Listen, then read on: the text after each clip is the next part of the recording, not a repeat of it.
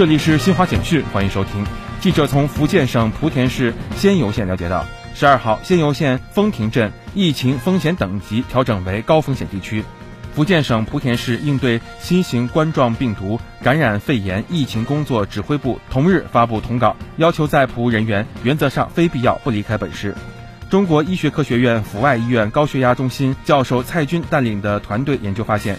中国老年高血压患者将收缩压控制在一百三十毫米汞柱之内，能切实提供临床获益且相对安全。这一结果低于目前普遍接受的目标值。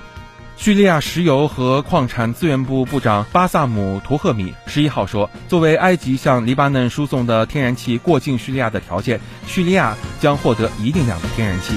以上由新华社记者为您报道。